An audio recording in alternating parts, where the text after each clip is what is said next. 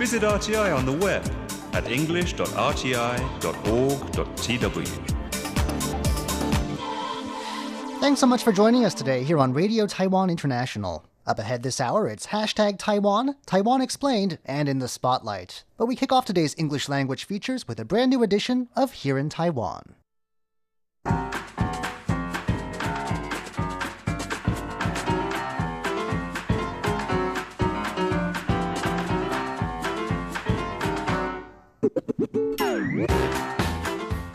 Hello and welcome to Here in Taiwan. Today is Thursday, September 9th. I'm John Van Triest, and joining me here in the studio today is Catherine Wei. Hi. Coming up, meet the soccer team that's giving Taiwan's migrant workers a chance to shine. Then we'll be looking at classes aimed at guiding Taiwan's immigrants to internet stardom. And why an old fashioned Taiwanese bathroom has won a US based advertising award. All that coming up next. Please stick around.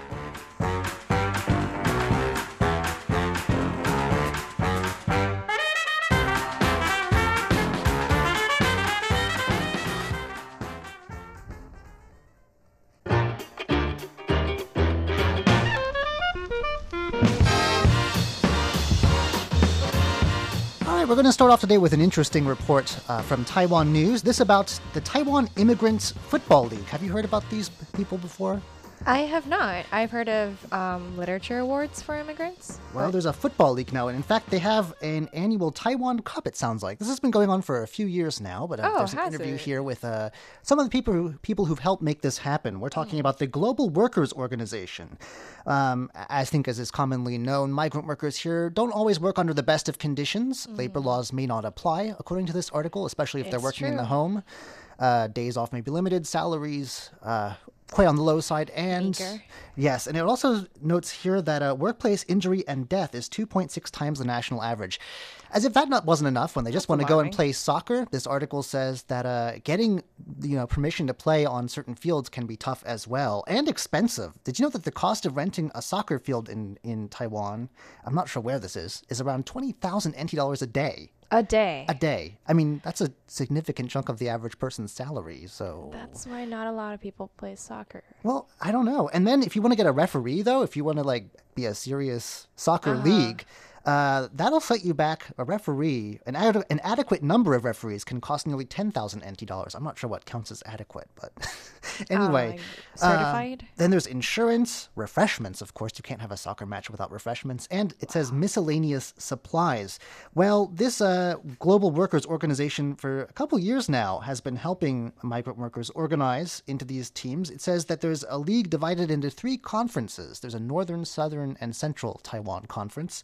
In total, 24 football or soccer clubs, and they face off every November since it sounds like 2015 in the Taiwan Cup. There's 24 clubs, so how many people are playing? Uh, well, it doesn't say the number on each team. I think that's standardized, actually. I'm not much of a soccer person myself. You may be able to I'm tell. But um, it's an interesting mix, too. Some of the teams, um, because I think uh, certain countries send more people our way, um, have single nationality teams, but there's a fair number of uh, mixed teams, too. And while, because the majority of migrant workers here come from Southeast Asia, uh, you know, the majority of teams are Southeast Asian, there's also teams here from Gambia in, Af- in Eswatini in Africa. wow. And it says Japan as well, which I don't think they they're migrant workers, but uh, they're part of an international league. And uh, it says that you know this has been become so successful that certain migrant workers who are into football. Uh, this is anecdotal. It doesn't say who says this. Uh, have chosen Taiwan over other potential destinations for working. oh, because of how developed this is? Yeah, and what's really kind of so two exciting developments actually about with this lately, which I think is why this is in the news. Uh, former members of some national teams ha- are now playing in this league. We're talking Vietnam, Indonesia, and Zambia.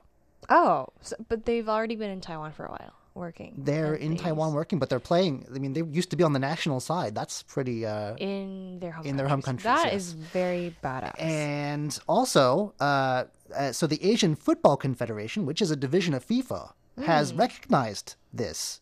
oh, that's awesome. Yeah, they had a. They, they said that they're going to uh, sponsor the league. In fact, so uh, that's some serious That's re- great. recognition. Hopefully and uh, they'll pay for the pitches and Yeah, um, and they've gotten a lot of donations from migrant workers themselves. Obviously, this uh, global workers organization has done a lot too. For instance, they've helped them navigate Chinese language web pages to help them register for fields. That was a problem in the past. Uh, I can see Um, that. maybe not quite as uh, international as they should be, considering we're trying to become a bilingual country in the next Oh, few years. uh, so that's an unexpected place where we have room for improvement. Soccer field rentals. Uh, But yeah, uh, we've uh, got a really great recognition, and uh, one of the people involved in this says, uh, "quote With undefeated passion, dreams will bloom." Aw. So uh, that'd be a great story. I want to see these matches. You don't really see adults playing soccer in, in Taiwan. Uh, on weekends in the um by those riverside parks, you do. But, But those are like training matches, like practice, I I think. think those are just for fun. Yeah, I think they, like they're a bit more serious than that. They Mhm. want standard I want size. to see games. Yeah, That'd be fun. They, they should televise them, you know? Mm-hmm. The world needs sports content, right? Yeah.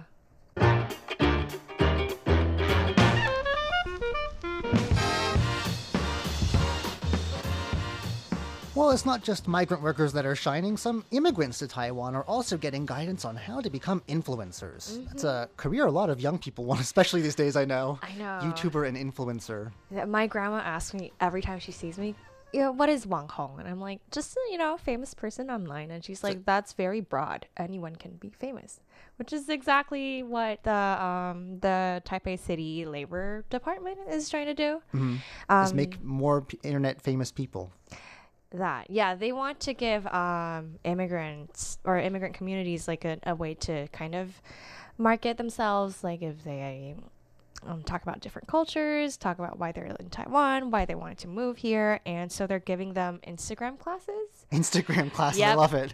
social, a lot of social media, um, how to market yourself on Facebook, on Instagram, on Twitter, and YouTube, and how to how to film a good YouTube video. Right. Yeah. And that's not an easy thing. I mean, we're here at RTI in the process of learning a lot about these things Yeah. these days. multimedia. Um, There's a lot. There is a lot to, to cover, actually. yes. So, uh, how long has this, this been going on? I think it's fairly new. Um, they are only taking registrations now.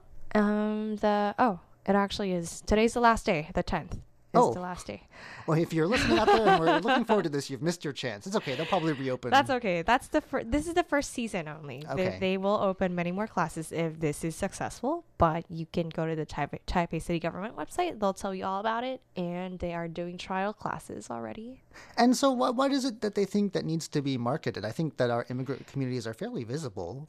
Yes, but I think this is also another way to get Taiwan out there, like hmm. through a different set of lens, through someone who's not locally Taiwanese. Right. Yeah. Well, it is true that we have a lot of, uh, I don't know if you could call them influencers or YouTubers, which category they fall into. Like you said, it's a bit broad, but we do have a fair number of uh, people who from abroad who've become internet famous here locally anyway. YouTubers, quite yeah. a lot of them. Right? Uh, I know there's one in particular from Thailand who's uh, became the- quite famous for yelling about how Taiwanese people cook Thai food. She's amazing.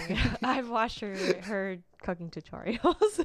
Yeah, so I guess we have a lot to learn uh, about how to Mm-hmm. cook the right way and, you know, how to uh, be more culturally aware. Apparently, They our Thai style, in. our Thai style, what was it? Pork was Uh, completely yeah. wrong. She was very. She let everyone It. had it.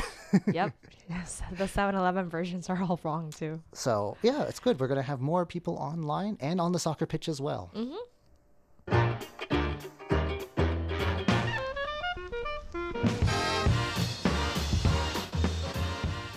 Taiwan, we have great bathrooms. That's that's the message of an advertising campaign that was uh, targeted Singapore's metro system. Actually, uh, a subway car there last year from October to November. Um, I don't know if you saw the picture of this. It's not just any bathroom, to be fair. It's uh, what's being considered old-fashioned bathrooms. I think I saw a photo. It's a bird eye bird's eye view of a bathtub, right? Right, and there's like tiled floors. It does, uh, to people who are from Taiwan anyway, uh, evoke a, a bunch of uh, nostalgia, I guess. Uh, this was commissioned by a brand, the local branch of Taiwan's tourism bureau. So I guess people from Singapore have heard of our famous bathrooms too. Who They're knows? very into traveling to Taiwan. well, that's true. Uh, but They uh, love the food. What, what's interesting though is so it's got like a rubber duck. I mean, a bath ladle, which is not something you see anymore. So it does have a bit of a, a um, old timey appeal. And the the point of the ad was uh, to promote travel to small towns in Taiwan in particular, because you're not going to find bathrooms like this in Uh-huh. I've Taipei never anymore. seen anyway. one in person. Yeah. Um, and uh, a lot of things that every Taiwanese person would know. For instance, the classic blue and white bathroom slippers. Um, oh yeah, those. My uncle used to wear those. I, I mostly they're mostly used for hitting cockroaches, as far as I know. Oh, but yeah, anyway, they're very heavy. They're very quite they're quite a, a popular product here. I was given a pair on my first trip to Taiwan. Oh As yeah. like a, which a- a again, staple. I think there's a maybe a bit of a cultural mismatch there because I was very confused by that. So uh, well, people here are very proud of them. we're very proud of our bathroom slippers, yes, and our bathrooms apparently. But actually, this is as, as maybe uh, lost in translation as it might seem. This has attracted international praise to a degree, anyway. Um, this ad won a U.S.-based advertising award. Uh, actually, it's called well, it's a, it's a silver award, so I guess that's second place in the outdoor category at this year's Summit Creative Award. And it also won silver in this year's Muse Creative Awards, which were presented in April. Not bad. So that's two, and from from a Western awards. country, no less. Which where I think that this, I think Sing- Singapore is a good trial for that because culturally they're closer. It's kind of where East meets West. yeah. Um, But when you say an ad, is it like one of the Taipei Metro ads? Like you yeah, know, no, like the floor has been. It's kind of done. immersive. They've got, you know, what are they called? It's those big stickers. Yeah, the decals. Yes, that's the word I'm looking for. Um, and it featured even the sort of window bars that are in old Taiwanese homes. Oh, were the there. iron. So the the grills, yeah, Yeah. they they feature. They're, they're always very decorative. They feature patterns like plum blossoms and uh, clouds. Um, and there's a doormat as well that says "Welcome to Taiwan." Oh, so the complete picture. So come see our lovely bathrooms. but actually, all kidding aside, uh, apparently a, a brilliant ad. Uh, hopefully, once COVID's over, it will begin to feel its effects.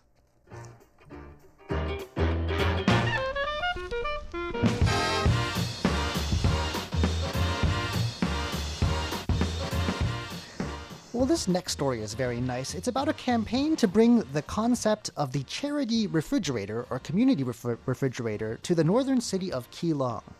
Right. So this was first proposed by a Keelung councilwoman. And what is a before we get any further, what is a charity refrigerator? Maybe not everyone's heard of that. Uh, no, I've never heard of that before. But she's setting up a spare refrigerator she has, or somebody donated, and in a community center in Keelung. And in it, she's encouraging people to donate food, not to go out of their way to buy extra food, but to make good use of food you're not.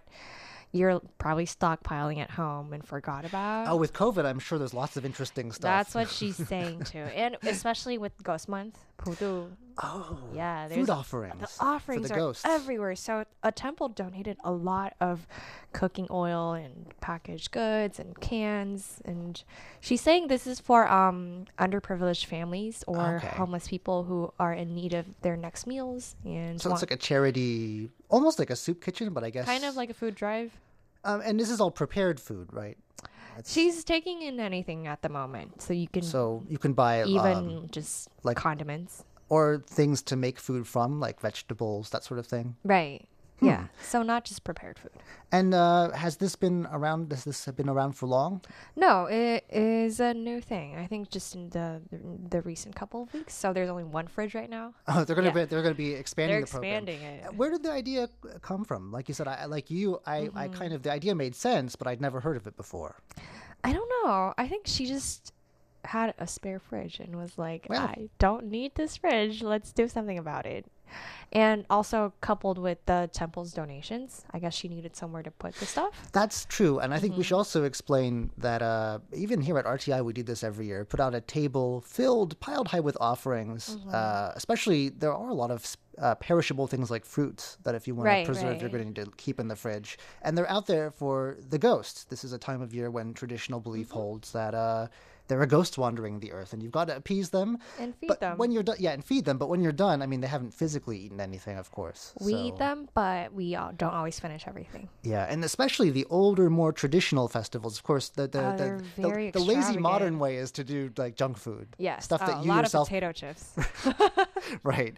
Um, but uh, the old-fashioned, especially like you said, temples still will have like have you know, chicken and pork and fish. Right. Like the three meats and everything else. So, and if the worshippers haven't finished that off, well, the ghosts cer- certainly aren't going to. So, Yeah, you can put them to better use for people who actually need food.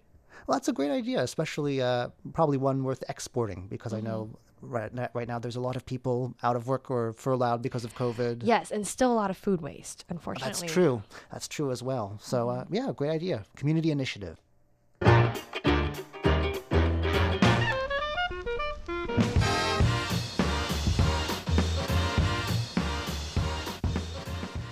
Well, with Taiwan's borders still essentially closed due to COVID 19, uh, we've reported a lot lately about how people are rediscovering the joys of domestic travel. And while we may not have things like yeah, we may not have things like the Appalachian Trail or, say, some of those long trails that go through Europe. There's a network, I know. Uh, but we do have a very interesting set of shorter and I would say probably equally challenging trails that uh, really circle Taiwan, some of them hundreds of years old.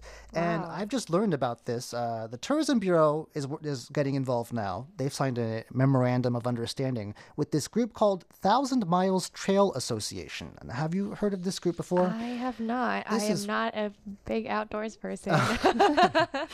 Well, I think uh, after this, maybe you'll reconsider because the some of what they're restoring looks like it would be very cool to explore on foot. Uh, So, the Taiwan Thousand Miles Trail Association is a nonprofit, and they are into a lot of things, but among them, uh, a network of hiking trails around the island, a lot of which are pre-existing. Um, And so they've been at this for more than a decade now. Oh, wow. Um, yeah, they want to connect uh, round the island trail with a network of bikeways, footpaths, and scenic trails in Taiwan. That's from their website. So, uh, Mm-hmm. That's so really nice. So yeah, they've actually started work on some of this, uh, and so the memorandum of understanding is to get uh, the tourism bureau, I guess, to promote the, these overseas for I guess whenever we reopen, Mm-hmm. um, and the campaign specifically is looking to, to promote one of the early projects that I think that this uh, trail organization's been working on. It's the Danshui Kavalan Historic Trail, which was it connected Taipei and Ilan in the northeast Oh, of Taiwan during the. Qing Dynasty. So it's very historic. Imagine walking to Ilan from Taipei. I know. It's an hour long drive through a tunnel now. We have it easy, though. Uh, back in the day, you walked uh, over some steep terrain, too, it looks like. Um, yeah, this was the first trail to be chosen by the cabinet to de- be developed under what's called the National Greenway System, which this trail group also works with. And uh, so, yeah, there's actually three different sections. And one of them, it says here, was uh, used by tea merchants. And the, uh, the one, another section was once traversed by the famous Canadian missionary and uh, medical doctor George Mackay. Oh, Who- like Mackay Hospital? Yeah, they, there's a hospital named after him. He was uh, one of the a 19th century uh, missionary who is still very well known in Taiwan today. So some uh, famed uh, people have walked its trails in the this uh, or its sections in the past, I should say. So yeah, there's uh, a lot going on. Um, they're upgrading other indigenous trails, and it says here that there was also plans to uh, turn looks like an old railway into a trail as well, an old sugar railway. Oh, and there's going to be a Central Range Trail. I think that may already exist. Uh, it connects Ilan. This is even more challenging to Hualien and Nantou counties, so through the mountains. Oh, I've had a friend do that the past month. I think he biked too. I biked. have, or he walked his bike. Walked his bike- what? I don't know. He just walked. Okay. Well, yeah, I, that's an option as well. Well, I know he had a bike with him, so. I'm not sure how bikeable any of these trails No. are, but uh, But the It's- view is apparently beautiful. so uh, along with our bathrooms, uh, Mm-hmm. we can now have. I think this will probably be a bigger hit in more places than the bathroom They're idea. more accessible. I don't Yeah. know where these bathrooms are. But yeah, I think I would like to try and hike the trail. Um, It sounds like a bit of a challenge. The pictures look like a challenge too. Some rough, rough ground there, but uh, certainly something worth a try.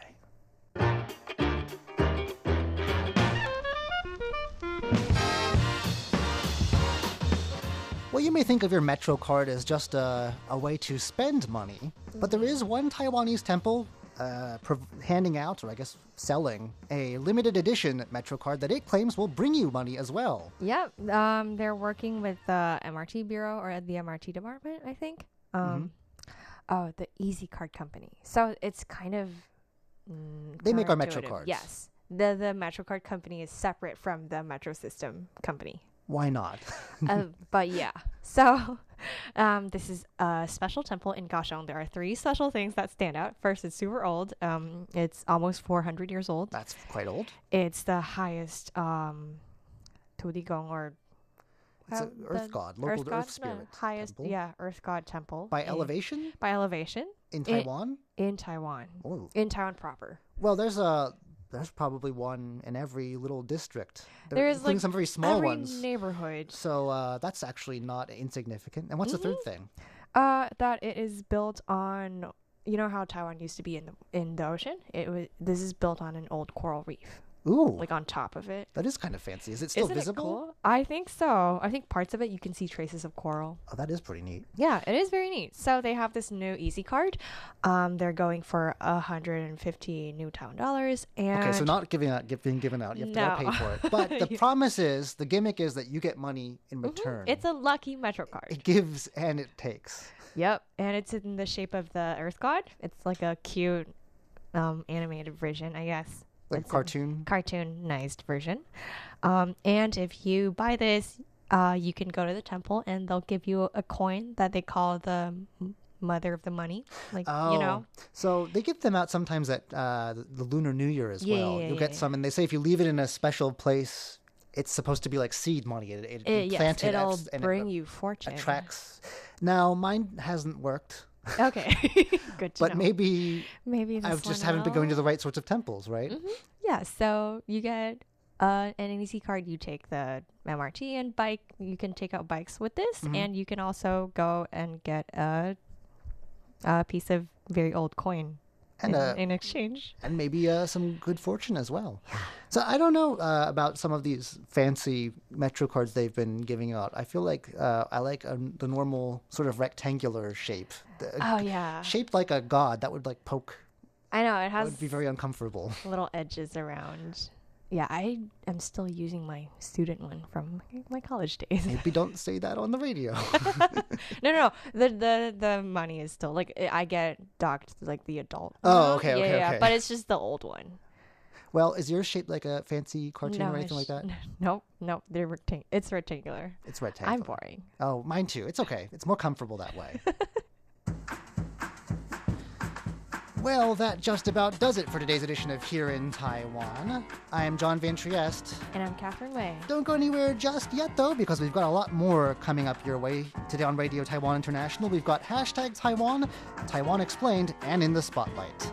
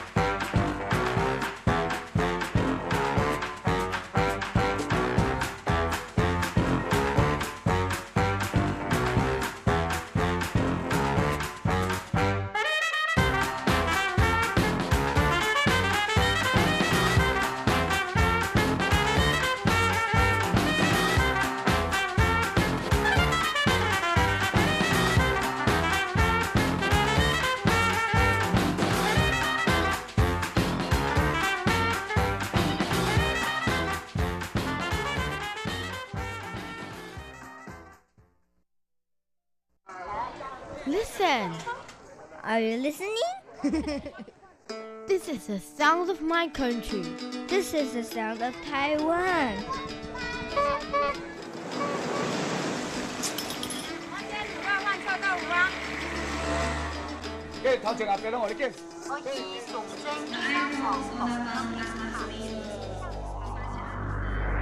Taiwan, a small island with a whole world of sounds.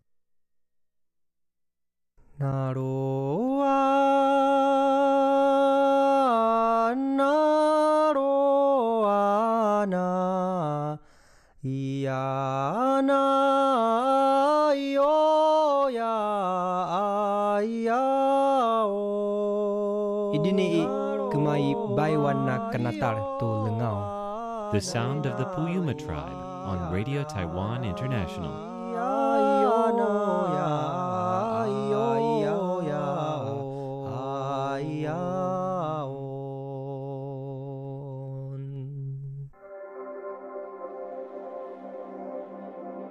Hello and welcome to this week's Hashtag Taiwan. I'm your host, Leslie Liao. Thank you so much for joining me. In this week's show, we're going to do something a little different. Now, usually we look at social media trends in Taiwan, but this week I actually found something very interesting happening at our very own radio station, Radio Taiwan International. Now, we have 13 different language services here, there's a lot of them. But this week, I want to focus on our Russian team who is holding a very interesting contest. Now, during this COVID 19 pandemic, something called Museum at Home trended. It was started by the Getty Museum in Los Angeles. And the RTI Russian service is actually doing something very similar in the form of a contest. Can you participate? Absolutely. What are the rules? Well, stick around. Hashtag Taiwan is going to tell you everything coming up next. Week on Hashtag Taiwan, I want to talk to you about Russian. Now, by no means am I an expert in anything Russian at all. I only know that Das Vidanya means goodbye, Da means yes, the Russian leader's name is Vladimir Putin, and the capital city is Moscow. But did you know that Radio Taiwan International, which is the radio station that produces Taiwan Insider, I feel like that's something you all should already know, has 13 different language services. There's Mandarin, Taiwanese, Hakka, Cantonese, English, Japanese, Indonesian, Thai, Vietnamese, Spanish, German, French, Korean, and as you can probably guess, Russian. But before we jump in, I've got a question for you. Are you hopelessly bored? Are you all Netflixed out? Are you under lockdown with no foreseeable end in sight and every morning you wake up staring into a void of nothingness, which is also a perfect metaphor for the amount of things you have to do each day? If so, consider doing the Museum Challenge. In late May, the Getty Museum in Los Angeles challenged people to recreate a work of art with objects and people in your home. People reacted with all kinds of responses, ranging from abstract minimalistic representations of famous artworks to full blown reenactments complete with full makeup and wardrobe. At this point, you're thinking, how did we get from Russian to fine art? I know, and you know, that I have the attention span of a lima bean, but each week I keep it together just enough to keep hashtag coherent. A few weeks ago, the RTI Russian service introduced their Gugong at Home challenge. Chinese lesson time, you guys. Gugong is the Chinese name of Taiwan's National Palace Museum. It's home to 700,000 ancient Chinese artifacts, making it one of the largest collections in the world. So, what does the Gugong at Home challenge entail? Don't take it from me. Take it from the Russian service. Members from RTI's Russian service took turns dressing up and recreating art found in the National Palace Museum to show what the challenge is all about. Here they recreated a statue of a Tang woman. Here is a recreation of a painting from the Qing Dynasty. And here is a recreation of another Qing Dynasty painting. You know, if I didn't know any better, I'd say I walked into a time machine and traveled right back to ancient China. Yes, you can participate, and here are the rules. 1. Take inspiration from any piece of art at the National Palace Museum. You can find a link to the museum's art database in the show notes below. 2. Recreate that piece and take a picture. 3. Send the picture to russ at rti.org.tw. Be sure to include Gugong at home in the subject line of your email. Don't forget a picture of the original artwork you've decided to imitate. 4. You can send several photos, but it must be of the same artwork. 5. Creativity and humor are welcome, Photoshop is not. Winners will receive a prize from the Russian service, which is apparently something from the National Palace Museum. Winners will also have their photos showcased on the Russian service's Facebook page. The deadline is September 20th, and winners will be announced on September 27th. What are you guys doing? Get to imitating, get to photographing. Send your pictures to RTI's Russian service, and when you do, you tell them Leslie sent you. And that's about going to do it for this week's hashtag Taiwan. Thank you so much for listening. And as always, if you have any questions, comments, or suggestions, go ahead and send them to our Facebook page at facebook.com slash Taiwan Insider or facebook.com slash Radio Taiwan International. Send us a message and I'll be sure to get back to you. Anyway, guys, until next week, stay safe, stay happy, and stay healthy. I'll talk to you again soon, and don't forget to participate in the Russian Services Gugong at Home Challenge. If you're stuck at home with nothing better to do, why not? You can get a nice artifact from the National Palace Museum. And don't forget, in your email to the Russian service, tell them Leslie sent you.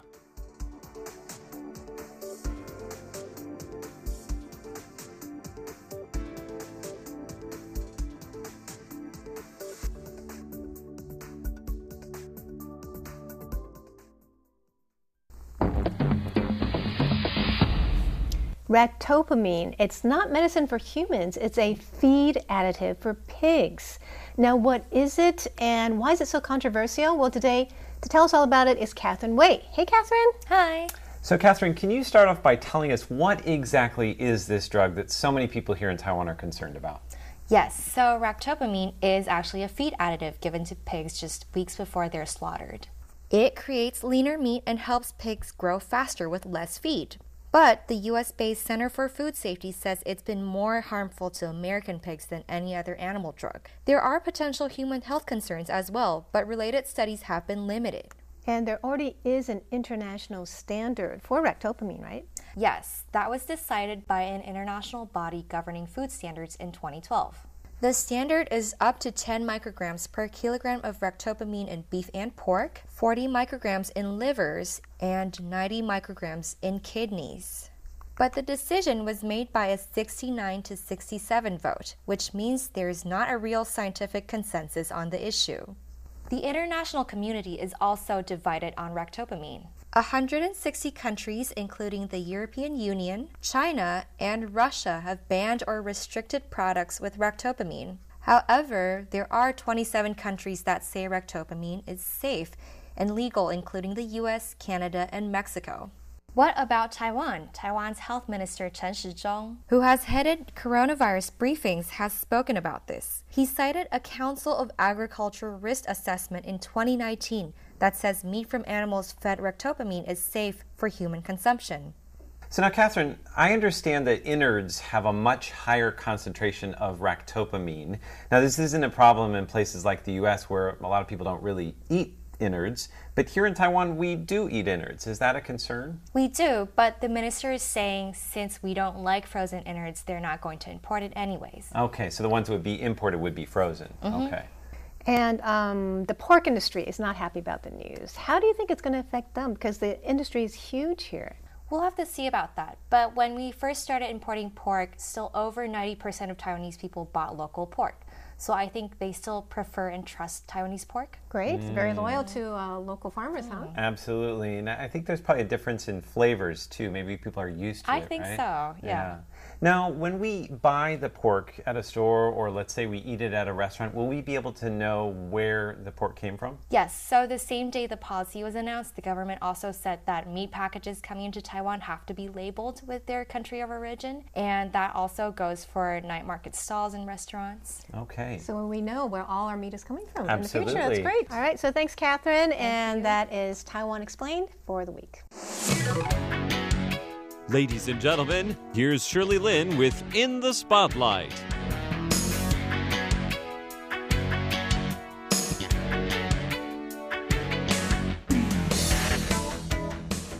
Welcome to In the Spotlight. I'm Shirley Lin.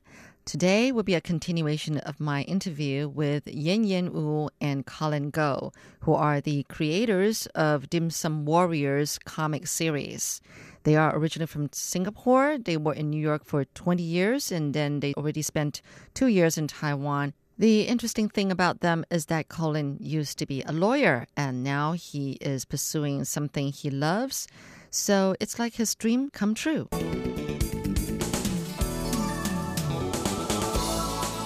I think comics have also developed quite a lot in the past 30 years. Uh, it used to be seen as a children's thing, but actually now, as we, as we know, in, in the US, in Europe, uh, in Japan, as many adults read it as as kids. So Mm. it's become it's really become a, a medium and genre of its of its own. Taiwan has some fantastic comic, Comic artists. artists. Yeah. Yeah. very good comic Fantastic. artists. We do. yeah. Okay. Yes. Yeah. So I think so. So one is comics. Two is actually um, uh, the research in applied linguistics has also talked about translanguaging. So what it means is using the home language to build uh, hooks and a map for the target language. So traditionally, we've thought of languages as immersion, right? You have to be either in, in an English language classroom, no Chinese, in a Chinese classroom, no English. Yeah, true, true. Correct? Mhm. But that's a very inefficient way of learning. Really? Yeah. So the, the research shows translanguaging. So if you read a story in your home language, you have a map for the meaning. So when you read it in the target language, you don't feel lost and you can focus on learning the language. Okay. It's like when you're navigating, you have a map for where you're going. So it's actually a very effective method for, for language learning. It's also when when we first came to Taiwan, our daughter went to a Taiwanese school and we saw her English textbook, Uh-huh. and it was very odd because if they were just imported from the U.S. So this is a private uh, private Okay, school, private right? school, So in private school, they import these textbooks from the US. Okay. So the curriculum ends up being things like you're studying like Mustangs in the middle of America, Mustangs. So I'm like, when are you Yeah, going to food see pantries Mustangs? in Florida? They were asked to talk about food pantries. Not not even in New York, where our daughter was growing up. Yeah. Did she have to talk about Mustangs or food, Food pantries, pantries. in Florida? You you know these these were completely irrelevant, Irrelevant. to their lives. Yeah. Uh, but they were expected because it's it was in this imported textbook. They were expected to learn it, and so of course the kids it didn't register with the kids. Yeah, they At all. lose interest. Yeah. They lose interest and they can't use it. So, so in, in education research, we call it call it culturally relevant pedagogy or culturally relevant curriculum. So we need to make curriculum relevant to the students' lives. Mm, so mm, last semester, for example, I taught uh, a lab class in Muzha Guoxiao, so our neighborhood school, Uh-huh. uh, in English. So I used the Dim Sum Warriors curriculum to teach them. So one of the things I did was I asked them, "What are your favorite foods? Can you tell me in English?" So they talked about pizza, uh, fries, uh, and hamburgers. Okay. Right. So so I said, "Don't you like uh, 卤肉饭?" Like braised pork rice, don't you like bubble tea, papa? They said we love them. So I said, "Ca- but do you use English to talk about them? No, they don't, right? They don't. So w- when we think about learning a foreign language in the context of Taiwan, such as English, what you want to do, what we want kids to do, is to be able to talk about their own worlds to Mm. other people. You don't have to tell Americans about hamburgers and fries, but Americans would be very interested in learning about bubble tea and braised pork yeah, beef- rice yeah, and beef. Guapao. beef guapao and beef rice, Yeah. right? And beef noodles. Um, so, so I think the goal has to shift to thinking about how do we get kids to express themselves and what they know, rather than learning like other people's knowledge. yeah, you yeah, know, yeah. and and then they can become much more confident in the language because they have stuff to say, they have stories to tell.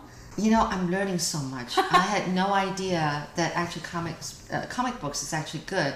Um, I've always had a negative connotation about it, and I know that my kids grew up with some comic books. I'm not quite sure, but um, you know, uh, one time I felt I felt good and I felt safe was that they would read comic books about sex education. I flipped through it and it looked, you know, it's it's not dirty. It's not you know anything like you know X-rated. But I thought, wow, you can teach sex education this way, which Yeah. I thought was fine. And they loved that book, you know.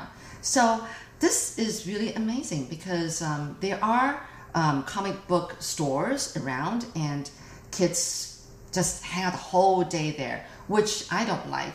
But then you're saying that actually these comic books, that actually some of the content is actually good. It's like books. Right now, there's such a wide variety of comics. There are good comics, there are bad comics, just like there are good books and there are bad books. But comics as a medium is particularly interesting because there's no limit to how good words can be, there's no limit to how good pictures can be. So when you have a medium that puts the two of them together, you start getting new possibilities. Also, unlike, say, watching a film, you can actually flip back and forth very easily with a book. You can stay on an image, you can stay on the text and look at it and focus. You know, you don't you don't have to rewind and it's, it's a lot more difficult. So it's both a literary and a visual medium, and I think there are very big artistic possibilities Yeah. uh, there as well. Also, I think just kids love comics. I mean, it's as simple as that. And you, if you, parents in Taiwan have a hard time getting their kids to read books in English. I think comic only words, start no- with. English comic books. That's a fantastic start. Start with um, in Singapore, uh, a lot of kids have started reading the Dim Sum Warrior series, and the kids in Singapore don't like to read Chinese books, but a lot of them have picked up Dim Sum Warriors because it's comic form in Chinese Uh-huh. um, and then Yeah. they get to read it in English first. So it's not scary. It is it's it's enjoyable. And the other thing good about comics, what we've experienced is that kids end up wanting to make them. Make their own comic books. Yes. So when they read the comic Oh. books, they want to make it because it's not like uh, so they just need a pen and a Paper. pen and paper, Mhm. and they can make their own comics. So it really kind of triggers um, triggers creativity. So we run a monthly uh, in, uh, Facebook uh, social media event called Mm. uh, Food with Feelings, where we draw with kids. Well, he draws with kids, and I just like talk nonsense. Um, Oh, oh, uh, wow. and and the kids put in a lot of effort. We can't see them, but after that they'll post their pictures. So they're sitting there drawing with. So we'll say, you know, food with feelings. Let's have an angry apple. What does an angry apple look like? you know, and they will draw. They will come up with these characters, and we'll we'll mix and match adjectives with food, and you know, it's really fun. And kids like doing that. There's an inherent silliness. You don't have to have fantastic language skills to come up with a comic. Yeah. but you can tell a story. You can tell a story with a few words Yeah. and a simple Graphics. drawing. You don't have to be a brilliant artist either, right? Mm. Some of the best cartoons are just stick figures. Yeah. Alright. So once kids kind of start creating, um, that's when they get hooked onto creating, and it really triggers them wanting to to create more. One of our big aims is to get kids just wanting to use what they know, to use the language. Because often, right, we go through school, Yes. and at the end of it, we just don't use whatever we learn in school. True. Whether it's That is so language, true. whether it's Oh, language you know, kids or playing music. piano for like like to grade eight, and then never play the music instrument ever again. Ah. um, it happens a lot. It's Yeah. because it's always done for a test. It's always done. It's not. So kids Be it need to enforced on the parents, you know, by the parents. So I think it's so important to experience everything that you have as a tool for creation. You're listening to In the Spotlight with Shirley Lin. Do you two believe that we were all of us humans were born with an artistic mind, or that we're born to be able to create art or whatever? I'm, I'm, maybe I'm not putting in the right words, but um, I've in, recently interviewed people who pretty much say the same thing. We're all born to. We do have creativity in, in us, inborn in us. Do you believe that? I believe that everybody has a strong desire to express who we are. And that expression often comes in the form of drawings, in the form of music, It could be in the form of stories, in the form be- of making food.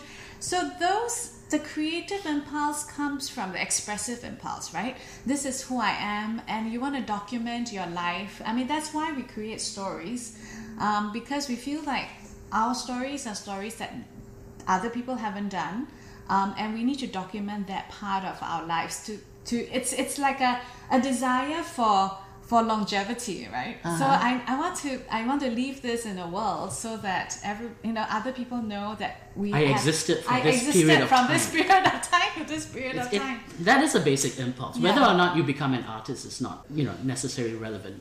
Mm. In fact, talent is not particularly relevant Yeah. either. It, it's a lot of it to do is to do with, in some ways, perseverance. Mhm. It's the most important thing. Mm. You can have a lot of talent, but if you decide to give it up, it's no use. It's, it's about Yeah. wanting it badly enough to continue doing whatever it is that makes Because you it's your special. passion. Yeah. Yes, that's right. But Your I also interest. think it's a survival uh, need. It's a need for survival right now at this moment. So I hear a lot of parents understanding and talking about how our future is going to be controlled by AI, artificial intelligence. Yeah. So all these machines are going to control our lives and take away all our jobs. and because of that, a lot of parents send kids to coding classes thinking that that's the path. really? Yes. Yes, But unfortunately. if the world is taken over by artificial intelligence, the only thing that can make us survive, help us survive, is human intelligence. And what does that mean? It means creativity. Okay. It's the only thing that will make us differentiate ourselves from machines, that will help us retain our jobs in the future, is creativity.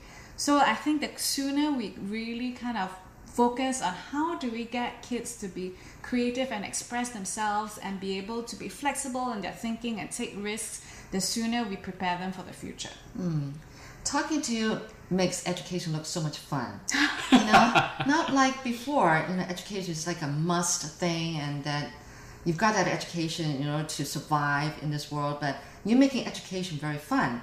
So now you've touched on how it helps. You know, this series. You know, helps with language learning, you know, bilingual language learning, and creativity. Where do we go from here with Dim Sum Warriors? It seems like limitless, you know, possibilities. Well, uh, yeah, limitless. Uh, well, the limit is how many hours there are in a day, I guess. I would love to see this as either an animated series or or a movie. Is uh, that in the mix right now? Um, we have a script. I think it's just what everybody goes through now. We have to keep we have so many different balls that we're juggling. We don't actually know which one uh, will catch. But it's okay because I see the to, your personalities. It's like you know you take whatever comes your way. You know you guys are very carefree, but actually you're doing something that's very meaningful and fun and loved by kids. Yeah. What about the idea of using dim sum warriors in actual school classes? Oh, oh a... yeah, yeah, totally. So, so I yes, have actually developed. Uh, with the Dim Sum Warriors books and app, I've developed a full curriculum to right. be used in classes. So okay. in Taiwanese schools, uh, it can be. So it can be so anywhere. so uh, okay. it's been developed, so it can go anywhere. So the whole education uh, learning system that we developed for Dim Sum Warriors has been certified by um, Education Alliance Finland. So they certified uh, products for educational quality, for uh, pedagogical quality. So we've been certified and yeah. So it's it'll be so mix. if uh, Taiwanese schools are yeah. interested, it's definitely something that and that it's interesting really because it's it's a mix of printed books materials as well as digital materials. So mm. you know yeah. you can read the books, you can also record yourself and there's technology to give you feedback on your pronunciation and fluency as well. Plus, there are all sorts of sort, uh, creative projects that can accompany um, the content as well. So, you know, I think it's a pretty fun thing if there are schools or even Buxiban who want to take it on, it, will probably yeah. be a fun thing for them to, to add to their curriculum. Sound yeah. like a cram school, you know. Yeah, cram, we've been doing uh, most of our work in Singapore, so we haven't really started doing this in, in Taiwan. Taiwan. So, but because of our lab class last, uh, the lab class that I ran last semester, so I, I think it's going to work pretty well in Taiwan. Where you want to go with Dim Sum Warriors? We want everybody to to know Dim Sum Warriors to be able to uh, use Dim Sum Warriors for language learning, for for thinking about uh, a better world where where all foods uh, are friends with each other. Right. Oh, that's yeah. great. Well, it was so much joy talking to the two of you. Thank you so very much for sharing so your much. joy. So welcome. And your creativity and just wonderful ideas, you know, with, with me, with my audience too. Thank you so Thank much. Thank you so much Thank for you for having us. us. All right.